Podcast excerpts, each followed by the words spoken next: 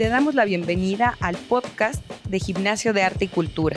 Aquí encontrarás charlas sobre producción cultural y artística desde diversas latitudes y con agentes que nos comparten sus estrategias creativas en el arte y la cultura. Hola, bienvenidos al podcast de Gimnasio de Arte y Cultura. Yo soy Livia Ánimas, directora de Gimnasio de Arte. Y el día de hoy tenemos como invitada a Isa Serrano, que nos va a hablar de cooperación y alianzas. Entonces, si van a estar por acá acompañándonos, les recomiendo que traigan un cuadernito o notas porque hoy nos vamos a poner a platicar de la gestión alrededor de este tema y bueno, Aisa, pues darte la bienvenida por acá, pero antes me gustaría contarle al público que nos escucha que tú eres gestora cultural, eres profesora y facilitadora, especialista en el desarrollo de proyectos creativos y vínculos afectivos, pensamiento creativo y participación social. Pues bienvenida por acá a nuestras instalaciones y también al espacio que nos da Switch Podcaster. ¿Cómo estás? Hola Liv, muchas gracias. Pues muy emocionada y agradecida de compartir este espacio contigo, que el gimnasio es un espacio que estimo mucho y que admiro mucho también. Gracias. Sí, Aisa y yo ya hemos colaborado. Bueno, aparte de que Aisa y yo estudiamos en la misma universidad, la misma carrera de gestión cultural bien llamada, o ya perdidamente llamada Ciencias de la Cultura. Así es. En el claustro de Sor Juana. También hemos podido colaborar en, algunos proyectos también aquí en Gimnasio de Arte, en un proyecto que tuvimos de exploraciones periféricas, pues ya hace como cuatro o cinco años, yo creo. Sí, sí, sí, un tiempito. Entonces ya hemos pasado un buen rato y bueno, también eh, pues mi interés de invitarte por acá es porque justamente tú ahorita estás desarrollando muchos proyectos, ¿no? Además de otras actividades que se relacionan, perdón, con estas eh, dos palabras, ¿no? Crear alianzas, pero también crear algo que sea cooperativo. Entonces, cuéntame cómo empezaste a llegar a esto, porque la gestión es tan amplia que de repente podemos llegar por miles de vías a crear proyectos, pero creo que para ti hay un interés particular en esas dos palabras y en esos dos procesos. Sí, así es, Liv. Fíjate que hace unos años, pues como que justamente trabajando principalmente en, proyectos como muy institucionales, pero también aparte desde la autogestión, eh, pues me ha interesado mucho, o sea, yo no soy una gestora que trabaja ahora sí que con obras de arte con objetos, sino con personas sobre todo. Entonces, el tema relacional ha sido muy importante en, mi trabajo. Me gustan las personas y sé lo complejo que es todo esto, ¿no? Entonces, creo que para, para hacer una buena gestión cultural, y más ahora, ¿no? Como en tema post-pandémico, post, post, post, ya no se sabe cómo decir, pero este, pues sí, sí es bien importante como aliarnos porque no podemos solos, solas ni soles como con nuestros proyectos, ¿no? Entonces, eh, creo que yo me acerqué desde el trabajo de los proyectos comunitarios, trabajando en casa vecina, trabajando, pues ahí obviamente trabajábamos mucho con, con vecinos, con bueno, con, trabajadores en el centro histórico, con artistas, y entonces generábamos estas... Em, pues proyectos creativos y colaborativos que también son bastante complejos, eh, de, eh, más enmarcados como en el arte contemporáneo. Y también con Neribela pues nuestra forma de, sobrevivir, ¿no? La plataforma de investigación Nerivela, pues tenía que ver con crear estas alianzas y cooperación, solo que tal vez en ese momento no lo tenía tan consciente eh, de la importancia que tenía todo este tema, ¿no? Claro, y qué bueno que marcas esto. La pandemia nos marcó muchísimas cosas, nos sigue siendo nuestro tema de conversación en muchos en muchos rubros de nuestras vidas, sí. pero creo que también eh, como experiencia de gimnasio de arte, ¿no? Y como espacio independiente, las alianzas creo que siempre las estuvimos pensando más en este ámbito también un poco hacia lo económico. Eh, evitábamos hacer estas alianzas con otros espacios porque era como una competencia, pero eso fue cambiando en ese tiempo, ¿no? En decir, bueno, ya no hay una competencia en sí, mejor hay que aliarnos no solo entre espacios, sino también entre otros sectores en otra comunidad, con otros agentes también culturales, ¿no? Entonces ahí en esta parte como de las relaciones y demás, eh, tú cómo lo vas como conectando, ¿no? O sea, te digo, primero es la alianza, luego es la cooperación, o siempre estamos trabajando, porque creo que para quienes nos estén escuchando son palabras como muy imponentes, ¿no? A veces cooperación es como de, bueno, va a ser parejo, ¿cómo es eso? O si la alianza es casi un patrocinio, ¿no? Porque de repente se siente de esa forma. Entonces, ¿tú cómo llevas estas dos, eh, estos dos conceptos a la práctica? Claro, eh, pues mira, justamente creo que, o sea, desarrollar cualquier proyecto artístico obviamente sí requiere financiamiento, pero también, este, bueno, el financiamiento puede ser directo o indirecto, ¿no? El, directo es el que generamos nosotros mismos, nosotros mismos, eh, con nuestros productos y servicios, pero también podemos eh, hacerlo de manera indirecta, ¿no? Que eso quiere decir que tocamos la puerta, eh, nos acercamos a un otro que le pedimos como recursos, eh, apoyo, difusión, dinero, un montón de cosas, ¿no? Entonces, eso sería como, pues, para empezar, el, el, inicio. Y creo que la autogestión es bien importante porque creo que se piensa mucho que los espacios culturales son los que tienen más capacidad de hacer alianzas y cooperación, pero en realidad también como gestores independientes, curadores o como sea que, llamemos nuestra práctica, pues podemos generar estas alianzas y, no tenemos que sentirnos intimidados, ¿no?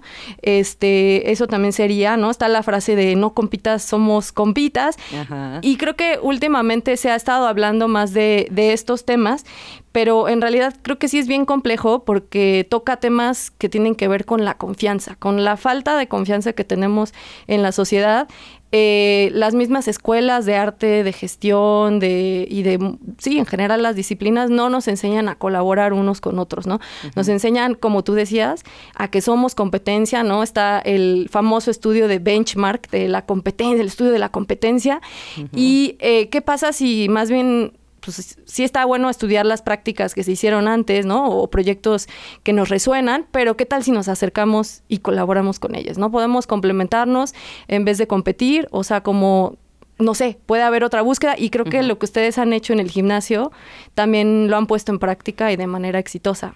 Sí, que en esto creo que esas alianzas lo que ayudan mucho es, yo digo, a meterle velocidad a los proyectos, ¿no? Claro. Eh, para mí las alianzas también como que nos llevan a este estar trabajando con otro, entonces se vuelve un reto, pero también se vuelve como moverte de ese espacio que normalmente uno trabaja de una misma forma, estás, no sé, ¿no? Eh, hablábamos de repente como de estos sectores artísticos, ¿no? Que si nada más estás con fotógrafos, pues de repente es muy reiterativo la forma de trabajar con ellos, ¿no? Y cuando creas esta alianza, para mí es como refrescar el proyecto tal cual, ¿no? Desde empezar un proyecto con otra persona, con otra gestora, con otro agente, pero también eso, ¿no? Incorporarlos a esta forma de trabajo, de, bueno, pues yo uso estas herramientas para organizar, pero el otro me aporta otra ¿no? Entonces, ahí las alianzas creo que te digo, desmitificándolas, porque como dices, ¿no? O sea, estamos en esta sociedad donde te pide competir, ¿no? Y que también esa competencia pues la destruyas, ¿no? En algún momento en todo este sector como supercapitalista de, ¿no? Pues que la otra, el otro proyecto no le vaya bien porque quiero que el mío sea el más famoso, el más importante, el que reciba recursos. Y creo que ahorita sí, la verdad para mí en 2020 y viendo y platicando como con otras gestoras y con otros espacios, creo que ha sido importante eso, ¿no? El volver a decir, bueno, pues si somos éramos competencia, ahora más bien eres un aliado. Claro, y podemos aprender también de las formas de estas otras eh, personas, de estas otras organizaciones, de estos otros proyectos, ¿no? Y justamente estoy completamente de acuerdo contigo con el tema de la diversidad. Suman formas y creo que también ahí la clave de tener buenas alianzas y generar cooperación es en la comunicación. Y, eh, y no no o sea, bueno, la comunicación pues ya es un tema también muy personal, ¿no? Y hay muchos proyectos, sobre todo en este ambiente cultural tan exigente, tan competitivo, que no cuidamos esos procesos internos eh, ni externos a veces, ¿no? Este, o, a veces los cuidamos solo cuando hay como una presión encima eh, o un deadline, eh, pero, pero yo creo que se pueden cambiar muchas prácticas de trabajo poniendo énfasis como, sí, en, una comunicación más efectiva, más compasiva, ¿no? O sea, como más contextualizada de, de los procesos y también pues empezar a desmitificar que la producción contemporánea la hacen individuos, las hacen, las hacemos los colectivos, ¿no? Las hacemos en grupo normalmente, entonces pues eso requiere pues igual ponernos las pilas con estas este, herramientas interpersonales eh, que quizás suenan más cercanas a psicología, pero yo los últimos años, desde antes de la pandemia, he sentido como esa ola de necesidad de hay que cubrir esto para mejorar los procesos de trabajo, ¿no? Sí, y, e, y qué bueno que mencionas esta parte de que eso, ¿no? La cooperación implica estar con otros, ¿no? Porque creo que ahora más que nunca cualquier proyecto y cualquier creador está trabajando solo en esta idea que puede ser el todólogo, ¿no? Claro. O sea, esos memes de que pues tú eres el artista, tú te representas, tú haces tus redes sociales, tú haces la página web, no sé qué, pues parece un chiste, pero es algo terrorífico, ¿no? Porque también en realidad como que un poco en esta productividad que nos quieren como un poco seguir jalándonos hacia eso, es que tú lo hagas todo cuando, cuando, es tan importante como decirle a alguien, oye, pues, o sea, yo no puedo vender obra, pues tú sí haces esto, ayúdame, ¿no? O como aquí con nuestros amigos de Switch Podcaster, ¿no? Pues yo puedo estar grabando mi podcast en mi computadora con un audio horrible, pero pues mejor, ¿por qué no tener a los profesionales y decir, bueno, colaboremos, ¿no? Entonces, como esa, ese soltar tal vez esta idea de que somos los únicos que pueden hacer algo por sus proyectos, que los vendemos, que los difundimos y demás, y que nos desgastan mucho, cuando lo llevas a esa cooperatividad, se distribuye esa actividad y les digo, ¿no? Llegas a más. ¿No? Tanto personal como socialmente y evolutivamente, ¿no?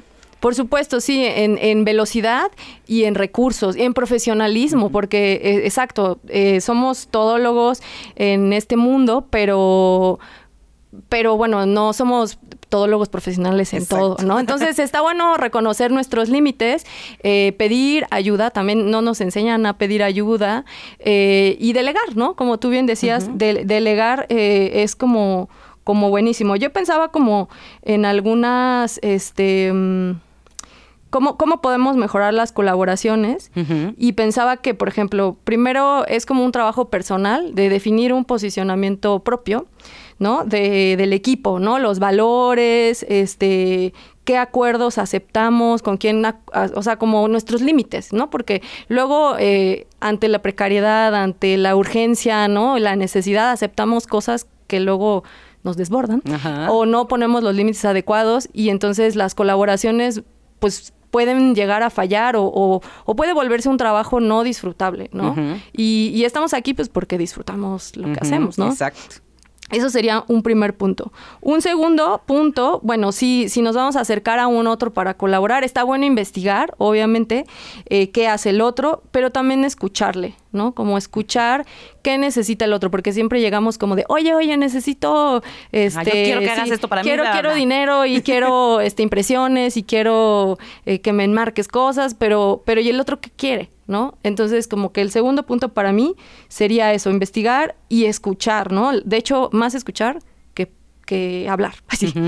Eh, luego sería, pues, como cómo, cómo generamos confianza, ¿no? Este, eh, para acercarnos como a estas personas, ¿no? A, estos aliados, cómo poder, porque no nos conocen también, ¿no? Entonces, o si no, o bueno, si nos conocen tal vez son nuestros colegas, pero si nos acercamos a otras personas con quien queremos hacer alianza y no nos conocen, ¿cómo les podemos dar confianza, ¿no? Y esto no, no tengo la respuesta, depende del proyecto, pero pues puede ser que tengamos eh, un portafolio, ¿no? Una carpeta, que, que, seamos, que tengamos redes sociales, ¿no? Que, que puedan verificar que existimos, sí, que, no, que tenemos experiencia. Tener varias herramientas para saber que hay esa confianza o que ya hay un trabajo previo, ¿no? Que es, Exacto es lo que también importa cuando empezamos a generar estos vínculos o alianzas.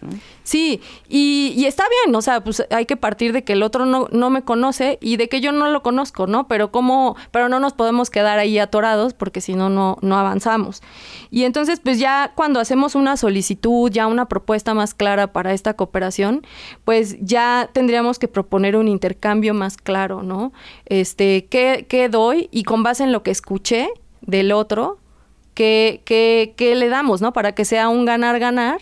Y este. Mm, y luego cómo formalizamos los acuerdos, ¿no? Porque también eh, muchas cosas en cultura o en este sector yo he visto que se quedan muy en el aire, muy en las fiestas, muy en la socialité y ahí. Sí, y o muy en confiar en el otro, pero pues luego no no hay nada como una carta y no estoy hablando que ay, necesitamos acá unos abogados, ¿verdad?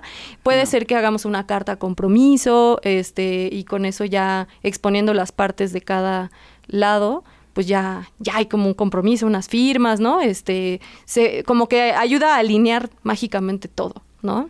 Oye, sí, y creo que esta, este, o sea, esta, esta línea, ¿no? De actividades me encantó. no solo porque estamos pensando en el otro eh, como que me va a dar y me va a dar y ya, sino también con este cierre, ¿no? Que eso, justamente en la cultura o en el arte, el formalizar o el cerrar o generar acuerdos, ya sea para terminar un proyecto o para iniciarlo, cuesta mucho trabajo porque nos ponemos en posiciones distintas, ¿no? Entre, bueno, es que él me va a dar el patrocinio, entonces, bueno, pues pues ya espero a que me lo dé cuando, cuando quiera, ¿no? Sí, o en las condiciones que quiera, ¿no? Ajá, o en las condiciones que quiera y es como de no, o sea, en realidad lo que está pasando en esta cooperación es que las dos partes o las muchas partes que están alrededor tienen su importancia, ¿no? Y esa formalidad para mí ahora es la tranquilidad, ¿no? De los proyectos, porque entonces por acá llevamos 16 años haciendo esto y hemos pasado por todas esas fases de con toda la confianza de, ah, sí, pues aunque sea de dar una clase y de repente es como no sucede, ¿no? Claro. O a veces cambia ese acuerdo y es como de, pues, ¿qué hacemos? ¿no? Entonces, ahora que sabemos que formalizar también tiene un bonus para todas las partes y que es un respeto también para la otra persona, ¿no? Porque es como una cita, ¿no? Quedamos en un horario, pues llegas en ese horario, ¿no? Pues estamos en un proyecto, si vamos a trabajar en esto, pues entonces todos están haciendo como su propia parte de, de tener el tiempo, la inversión, eh, la presencia, ¿no? Por supuesto, tiene que ver con profesionalizar nuestra práctica y también si queremos que respeten nuestros derechos este laborales o de pagos, ¿no? Tiempos de pago, pues eh, también tenemos nosotros que fomentar esa esa formalización, ¿no? Y te digo, no no no suena muy formal el asunto, pero no, necesariamente hasta a veces un correo electrónico, no un cronograma que se organiza entre los el equipo de trabajo, eso eso aterriza, ¿no? Todas las ideas que están súper chidas y maravillosas porque sí, seguramente quienes nos están escuchando, o sea, nos podrán decir ahí, si nos quieren comentar ahí en las redes del gimnasio cuando escuchen este podcast, cuántos proyectos dejaron porque pues no quedaron en fechas, no quedaron en tiempos, no quedó nada escrito, ¿no? Claro. Y que pues es, todas esas ideas maravillosas y proyectos de repente se perdieron solo por no pasar a esta parte tan sencilla como decir, te mando un correo para que eh, todo esto que acordamos eh, se quede ahí plasmado. Sí, sí, sí, esto, esto, seguro tenemos mil historias y podríamos hasta convocar a que compartan sus historias de terror, pero no, mejor este, no, no, no las vamos a convocar. no, las este, no las convocamos, no, no, no.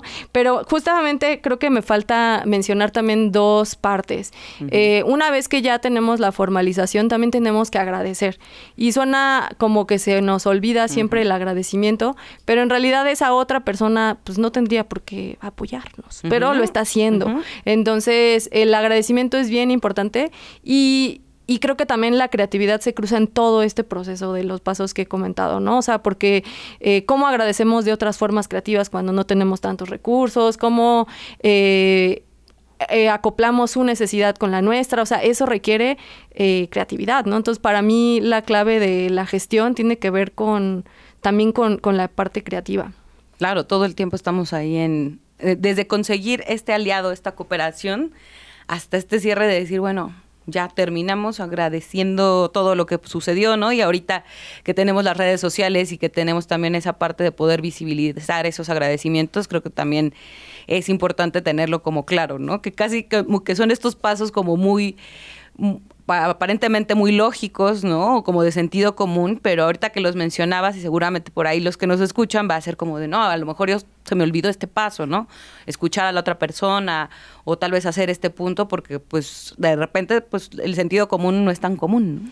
Claro, sí, puede ser que los tengamos de manera más intuitiva, ¿no? O sea, no dudo que mucha gente los haga sin, sin haber reflexionado profundamente en el tema, pero está bueno repasar como una pequeña sí como una pequeña ruta de pasos eh, y obviamente pueden añadir los que, crean y, consideren, pero eso nos puede orientar, ¿no? En mejorar nuestras colaboraciones y formalizar esas alianzas porque no estamos solos, ¿no? Eh, Exacto. Sí.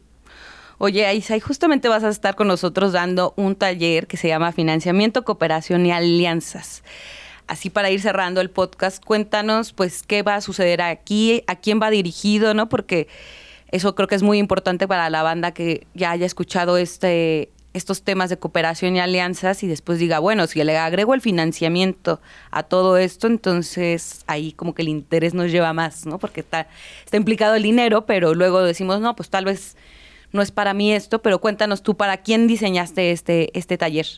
Bueno, pues este, este taller que estoy muy contenta de que lo estemos armando por aquí con ustedes, pues está enfocado a artistas, a fotógrafos, a gestores culturales, a promotores, eh, ahora sí que a cualquier persona que tenga un proyecto y tenga dudas de cómo, cómo financiarlo, cómo, cómo empezar a echarlo a andar, este, porque efectivamente a veces nos sentimos solos, solas, y, y no estamos solos, ¿no? O sea, es, es cosa de, pues, de analizar las cosas y, ver cómo podemos qué puertas podemos tocar y cosas que se acomoden también a nuestro proyecto, porque muchas veces podemos escuchar en, pues sí, sí eh, un podcast, ah, un, podcast como este, o un tutorial, ¿no? O, leer, pero no hay nada como realmente sí dialogar en grupo y, y escuchar como, ¿no? Qué necesidades tenemos y qué, cuáles son las posibilidades más adecuadas para nuestro proyecto, porque hay una gran diversidad de proyectos y por lo tanto de necesidades.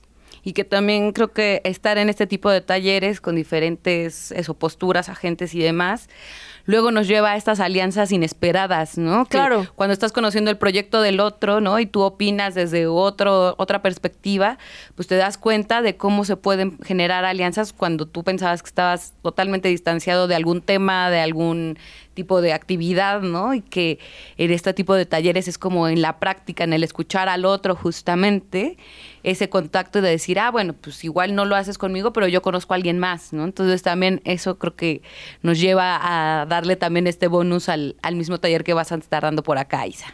Sí, claro que sí. Y bueno, sumaría para terminar que vamos a revisar temas de convocatorias, ¿no? Como cuáles son las convocatorias más adecuadas para nuestro proyecto, pero también vamos a ver la parte de, este, justamente de cómo construir aliados y ya esos aliados pueden convertirse tal vez, pueden ser patrocinadores, pueden ser donantes, ¿no? Ahora también con las plataformas este, digitales, pues hay un montón de, posibilidades y podemos llegar a nuestros clientes ya como sin intermediarios. Entonces esto es maravilloso y es como una nueva era de, del financiamiento de la creatividad en la que yo tengo mucha fe y que puede cambiar mucho las cosas, ¿no? De, de cómo, porque hay mucha dependencia finalmente de, de las becas del Estado y, y creo que por aquí podemos también ir pensando la sostenibilidad económica. Ay, pues muchísimas gracias, Isaac muy feliz de que estés por acá visitándonos y más que quede este podcast por ahí grabado para que nos sigan escuchando en todos los futuros posibles. Eh, cuéntanos si quieres compartir alguna red social o alguna parte de algún proyecto que quieras por ahí que la gente siga, algo que estés realizando ahorita como Sentipensar, es que nos cuentes ahí en dónde lo pueden encontrar también para que pues ahí vayan buscando qué más, qué más pueden hacer, qué otros proyectos hay. Claro, sí. Pues pueden seguirme en Instagram como aisa.ser, eh, todo con S y con I latina. Y efectivamente, ahorita estoy eh, diseñando un proyecto curatorial en un rancho agroecológico donde se trabajan las prácticas artísticas en combinación con temas de permacultura y agroecología, ¿no? Entonces ahí también podrán encontrar las prácticas que estamos haciendo, que son más experimentales, en el rancho Gallina Coqueta. Entonces pueden buscarnos también allí en, en las redes, en el Instagram, en el Facebook. Y, pues nada, sobre todo agradecerte, Liv. Me encanta dialogar siempre contigo y pues más en un espacio que, que puede ser, ser de utilidad a muchas personas, ¿no? Ay, sí, Aisa, muchísimas gracias. Y pues gracias a todos los que nos escucharon el día de hoy. Por acá en las redes sociales de gimnasio van a poder encontrar la información del taller de AISA, Financiamiento, Cooperación y Alianzas, que comienza el 9 de agosto. Va a ser presencial, son seis sesiones, así que prepárense para tener ahí un agosto y un septiembre intensos e interesantes. Y bueno, recordarles que siempre nos pueden contactar en nuestras redes sociales, en la página de gimnasiodearte.com y pues agradecerle a la producción de Switch Podcaster por el podcast de Gimnasio de Arte. Síguenos en Facebook e Instagram como Gimnasio de Arte, en nuestra página web gimnasiodearte.com y en WhatsApp 5207-9404.